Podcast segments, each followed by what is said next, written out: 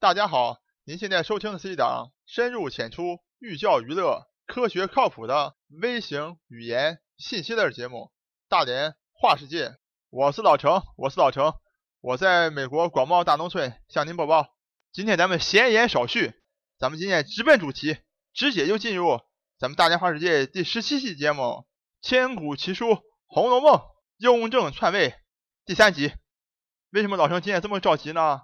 就是因为老程今天要讲的东西特别多，也特别重要，而且老程要回答上一期结尾留给咱们所有听众的悬念啊。曹雪芹在《红楼梦》当中借用林黛玉之口给雍正做了怎样的点评？所以咱们抓紧时间开门见山。这一期老程的观点是：雍正自己不是说自己人品贵重、身效正宫吗？老程告诉大家，老程认为啊，雍正是人品见轻、浅效正宫。就是雍正给自己的这个定义啊，完全是 反义词。我给大家回顾一下啊，我在咱们雍正篡位第一集就跟大家讲过，现在已经没有史料可以百分之百的证明雍正是篡位的。同样呢，也没有证据可以证明啊，雍正是合法继位的。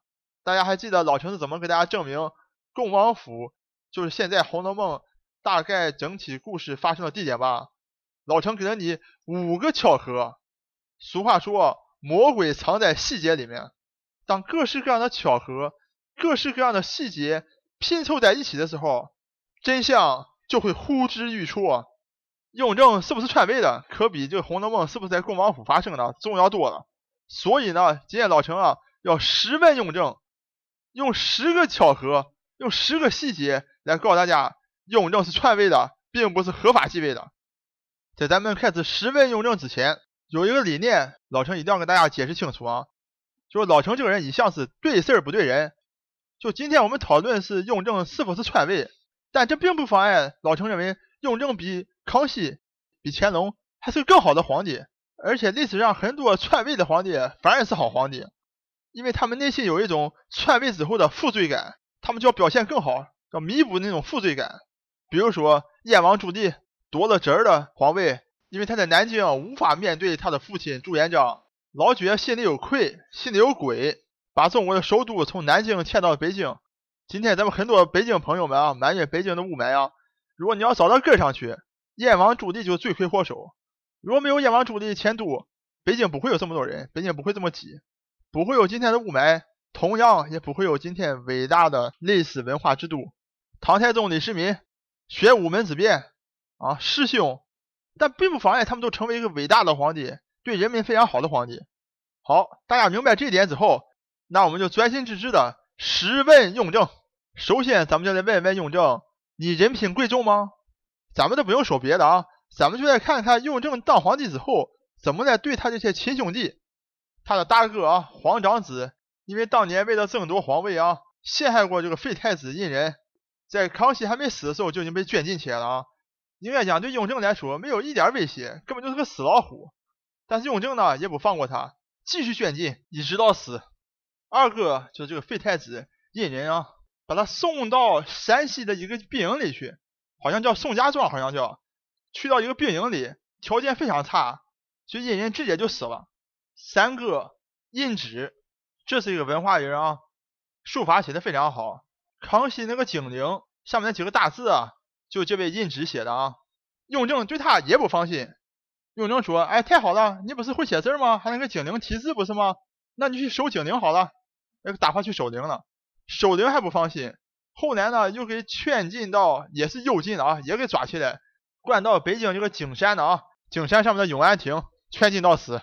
老五胤祺，本来这个老五呢，根本没参与这个皇位的争夺哈，应该没有事儿本来。但是呢，老五这个儿。本来康熙是很看好的，而且封这个老五这个儿弘生为世子，雍正看也不爽。看来但凡是他爸爸康熙看好的，他都不爽，把弘生这个世子这个名头啊给给削去了。老六胤祚在雍正登基以前就去世了，所以没有事儿。老七胤佑因为有病，所以也躲过一劫。八阿哥胤祀下场非常惨了啊，高墙全进，而且改名叫阿奇那。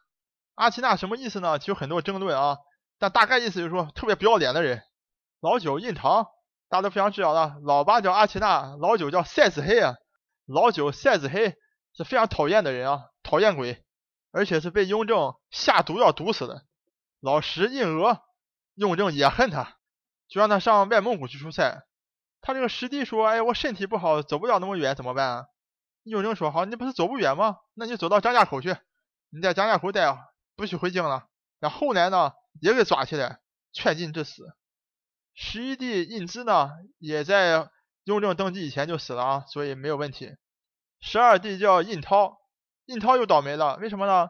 康熙帝非常重视他，所以他没参加任何皇位的争夺战，仍然是被雍正以降再降，用大连话讲叫倒了血霉了。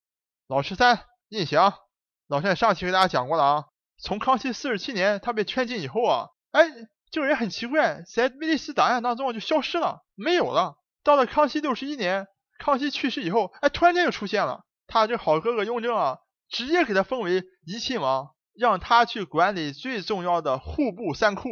老十四原名也叫胤禛啊，和雍正是同母同父的亲兄弟啊。先派去守陵，后来也抓到景山去，也圈禁起来。咱们第一问就问到这儿啊，我就想问咱们听众朋友们，如果是合法登记的，需要降士吗？你爸爸不是说你人品贵重吗？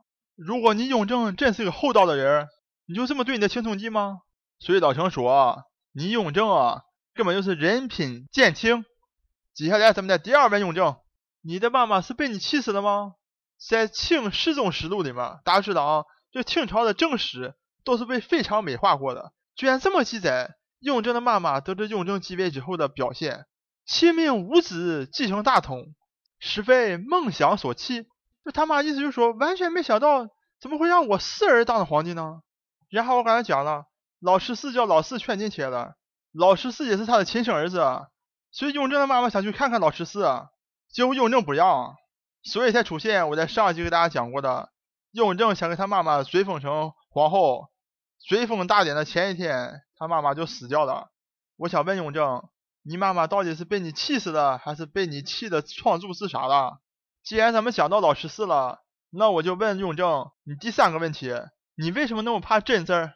在古代帝王避讳，老陈在上期给大家讲过了，这很常见啊，没有关系啊。你觉得老十四那个真字儿和你很像，你让他改名改成任提。但是我想问你，雍正，为什么到今天为止，在你清朝皇家档案里面，仅剩一份儿《康熙御制文集》里面出现了“胤禛”这两个字儿，其他所有的历史文献？包括在你登基以前不用避讳的时候，那些文献，你十四弟那个真字怎么都不见了？而且你不但怕你十四弟，我在前面跟大家讲过，有个叫王世贞的清朝大文豪、大学士啊，他记载了这个印人到处送这个匾额这个故事的那个人啊，王世贞也不准叫王世贞了，改名叫王世正啊。李旭的爸爸叫李世珍，也不能叫李世珍了，改成李世正。而且曹寅岳父这个李世珍的贞字啊，是木字旁这个贞字，根本也不是你士字旁这个贞字，你怕什么呢？河北省有一个从汉朝就叫真假的真，叫真定的地方，你改叫正定。我问雍正，你心里没鬼的话，你这么怕这个真字干什么？我还想问你，你内心里是不是觉得你对你十四弟做了特别不好的事情，特别愧疚的事情？所以你再也不想看到这个类似的真字出现啊？第四问，我请问雍正，你为什么撒谎？雍正为了解释自己是合法继位的啊，写了一本书叫《大义觉迷录》。在《大义觉迷录》里面，他这么描写康熙去世时的场景的，就是说当天早上，康熙啊召集了七位皇子加上隆科多，当着他们的面啊就讲了我刚才讲那一番啊，什么人品贵重，什么身肖正宫啊，继位让老四继位。这段描写明显是撒谎，为什么呢？两个原因。康熙召集七皇子和隆科多发生在早晨啊，那么在白天里面也是根据你《大义觉迷度》的描写，康熙三次召见了雍正，哎，都没跟雍正说，哎，我要你来继位的，这怎么可能呢？早晨都当众人面前都宣布了，他然后不跟你当事人讲，这怎么可能啊？咱们再来看啊，在同时代还有其他人也记录了康熙去世的场景。分别是《永宪录》《皇清通治纲要》都没有所谓康熙召集七皇子这件事情，所以可见你《大义觉迷录》是撒谎的。雍正，我想问你，你为什么撒谎？而且你这本《大义觉迷录》啊，可也真是一本奇书啊，我看呀，也快堪比《红楼梦》了，居然被你的儿子列成为禁书啊！这真是前无古人后无来者，爸爸写了一本书，儿子登基以后，居然把这本书列为禁书，谁家藏了这本禁书都要杀头。咱们听众朋友们自己来想一想，这是个什么情况？这里面难道没有猫腻吗？咱们紧接着第五问雍正啊，刚才你在大义绝密录里面撒了谎。所以你是不是就杀人灭口？在你雍正登基的整个过程当中啊，内有你的好舅舅隆科多啊，九门提督啊，帮你把京城的九门都给关上了啊，让你有充分时间写这个诏书啊。外有年羹尧啊，大将军啊，掌握兵权，而且还是你年贵妃的哥哥，来帮助你确保军队的稳定。我请问你这两个人为什么都没有善终啊？隆科多啊，你的好舅舅。你给你的好舅舅定了四十一条大罪，把他圈禁起来，一直圈禁到死。你的爱妃年贵妃的哥哥年羹尧定了九十二条大罪，命令他在监狱中自杀，还把他的儿子给杀了。我想问雍正，是不是因为这两人知道你太多秘密了，知道你太多说的谎言了，所以把他俩杀了？真的是狡兔死，走狗烹，飞鸟尽，良弓藏。我在第六问雍正。你为什么给你爸爸献上人参汤？根据文献记载啊，康熙病重的时候，雍正就端了一碗人参汤送去给他爸爸。啊，不知为何，康熙啊就立马就死了。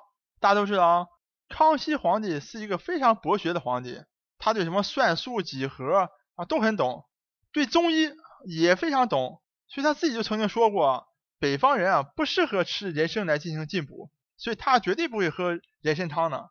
我请问你，雍正，难道你不知道你爸爸不喜欢喝人参汤吗？而且都明确说了，北方人不适合喝人参汤，你为什么端一碗人参汤去给给你爸爸？你是不是想气死他？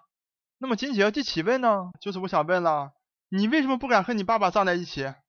清朝的满族人本来是有这个子随父葬的这个习惯啊，就是爸爸埋在哪，哎，孩子也埋在哪里啊？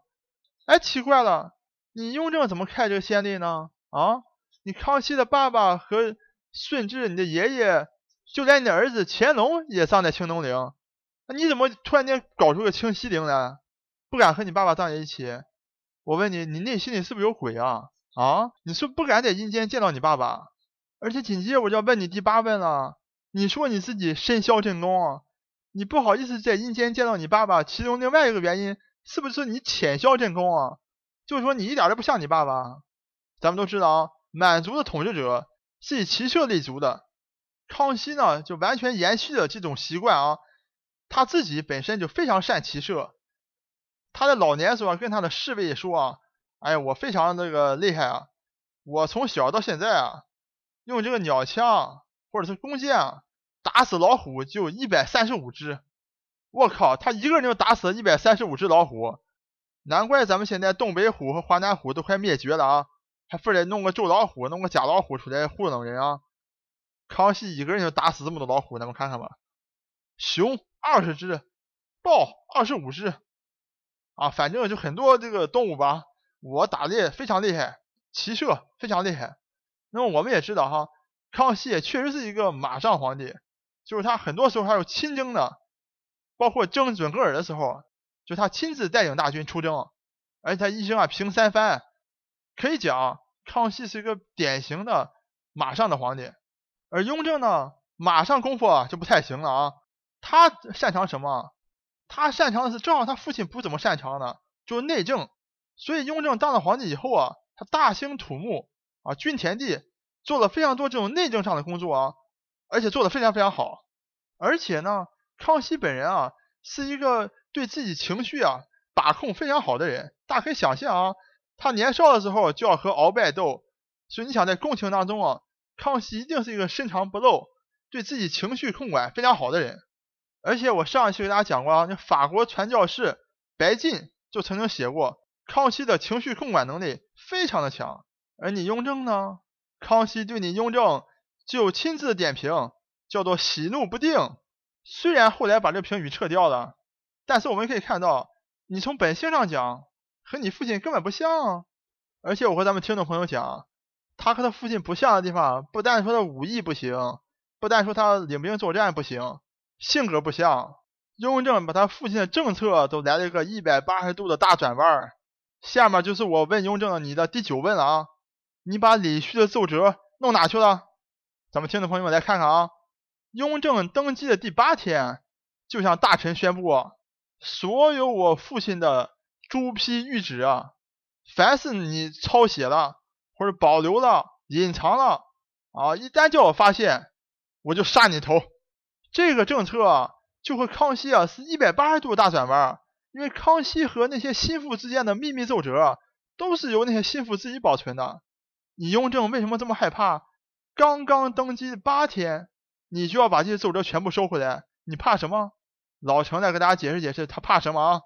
从当年雍正回收李旭的奏折的那个报表上来看，李旭一共有五百九十九件和康熙之间的秘密奏折，但是我们今天能够看到的历史档案馆里面的李旭奏折就剩下四百一十三件了，其中一百八十六件奏折凭空的消失了。我想问雍正，是不是被你毁了？听众朋友们，我为什么这么问雍正呢？就是因为从剩下的四百一十三件当中，有一件奏折很有意思。李旭跟康熙说啊：“臣打听得王洪绪美云，我狱中时常有密信来，东宫目下虽然复位，圣心犹未定，如此妄谈，祸乱人心。”大家都知道，废太子一人是被两立两废啊。这是在第二次复立太子的时候啊，有一个叫王洪绪的大臣，还到处散布谣言，啊，说现在虽然啊皇太子已经复位了，但是其实老皇帝啊根本就没有定心啊，所以谁来能够当未来的皇帝啊不一定。我跟大家讲，这份密折太珍贵、太重要了。为什么呢？因为它直接证明了康熙啊就要和他这两个心腹。啊。通过秘密奏折的方式啊，来交流将来谁来继承大业。所以老兄现在合理的怀疑，你雍正登基之后，迫不及待的就要把以前所有的密折都收回来，而且你收回来以后，还把李旭的一百多份奏折给弄不见了，就是因为你爸爸康熙和他这些心腹通过密折讨论将来把大业传给谁的时候，根本没有提到你啊，提的是别人的名字啊。所以你非常担心啊，所以你赶快把这些密折都收回来，凡是对自己不利的就加以损毁。这是老陈我的第九问啊，就是他把李旭的奏折弄哪去了？既然咱们这个系列是千古奇书《红楼梦》，咱们第十问就要留给《红楼梦》。我的第十问就是，雍正，我请问你，为什么曹雪芹骂你是臭男人？可能有的听众听到这儿觉得老陈，曹雪芹骂雍正是不客观的呀。因为雍正抄了他家呀，所以他骂雍正那理所应当的。你怎么能拿这个当一种证据或当一种巧合来证明说雍正是篡位的呢？我跟大家讲，如果说曹雪芹是这么个心眼小的人，他要骂的皇帝根本不是雍正，他要骂的皇帝是乾隆。为什么呢？没错，雍正确实抄了他的老家啊，南京家抄了。但雍正对曹家其实不错，弄回北京之后。还说了嘛？蒙恩玉少留房屋，以资赡养，就说根本没有把他们连根拔起。而且我刚才讲过，曹雪芹在北京生活还不错，还有各个王子来帮助他们，所以曹雪芹在过上那种锦衣玉食的生活。那曹雪芹家里到底什么时候败落了？反而是在乾隆年间败落的，是乾隆彻底把他家给摧毁掉了。我在前几期已经给大家详细讲过了啊。乾隆元年、乾隆二年、乾隆三年，曹家那种啊非常美好的生活，老兄在这就不再赘述了啊。反而是到了乾隆四年，也就是所谓的“三春过后诸方尽，各自须寻各自还”，到第四年的时候，才彻底把他们家干掉了。他如果是这种小肚鸡肠的人，想骂人的人，他应该骂的是乾隆啊，他骂雍正干什么？大家说对不对？好，这个问题清楚之后。咱们再看一看曹雪芹在《红楼梦》当中是怎么骂雍正的。曹雪芹不愧是老程认为宇宙最强大的作家啊，在那么严酷的文字狱的情况下，把骂皇帝写的如此的精巧，真是让人叹为观止。第十五回的时候，北静王赠给了宝玉一串圣上亲赐的机灵香念珠，首先啊，文字在表面上直接告诉你的，哎，这个是皇上给的啊，皇上给的机灵香念珠。然后到了十六回呢，宝玉呢就将这个香念珠啊转赠给了林黛玉。大家听听哈，曹雪芹笔下林黛玉是怎么说的？什么臭男人拿过的东西，我不要他。大家看看，白纸黑字写的“臭男人”，骂圣上是臭男人。首先，你这个东西是圣上亲自送给的，然后林黛玉说什么臭男人拿过的，这显然就是说圣上是臭男人啊。好，讲到这儿，咱们有的听众朋友好问老陈了，啊，你说这个圣上，你怎么知道他说的就是雍正呢？这个问题问的非常好啊，老陈用三个巧合来回答你。第一个，因为老陈在前面已经证明过了，在《红楼梦》的十六回以前都是雍正抄的。刚才送这个念珠是在第十五回，十五回的圣上是谁？就是雍正，这是第一个啊。第二个，这个念珠的名字叫鸡灵香念珠，这是一个曹雪芹虚构的古玩，历史上是没有这个古玩的啊。那这个鸡灵什么意思？鸡灵就是兄弟的意思，就是说你雍正残害你的兄弟，迫害你的兄弟，抢夺你兄弟的皇位，所以我故意要写成。机灵香念珠，第三个巧合，雍正身上就有一串念珠，康熙把一自己的一串念珠送给了雍正，所以雍正手里面有一串念珠，这一串念珠就是曹雪芹笔下写的这个机灵香念珠，所以曹雪芹就是在骂雍正，你是个臭男人。好，讲到这儿，老程今天这期节目。就通过十问雍正的方式，给大家提出了十条巧合。我想让大家仔细的品味品味这十条巧合。雍正，你是人品贵重吗？你是身孝正宫吗？如果你雍正是合法继位的，会出现这么多巧合吗？老程完全承认，没有百分之百的证据证明雍正是篡位的。但是老程个人认为，通过这十个巧合，这十个细节。这十个疑问，老程自己得出的结论就是雍正是篡位无疑。那么雍正到底篡了谁的位呢？我可以大胆的告诉大家，在《红楼梦》当中就告诉你了，雍正篡的是谁的位。那么到底是谁呢？敬请期待我下一集为大家解答。我是老程，我是老程，我在美国广袤大农村向您播报。本节目一切观点均属个人观点，一切材料均来自网络。本节目不对你的生活方式构成任何指导。参与话题的讨论，请关注我们的微信公众账号“大连花世界”，或者在新浪微博大连花世界，我们等你来吐槽。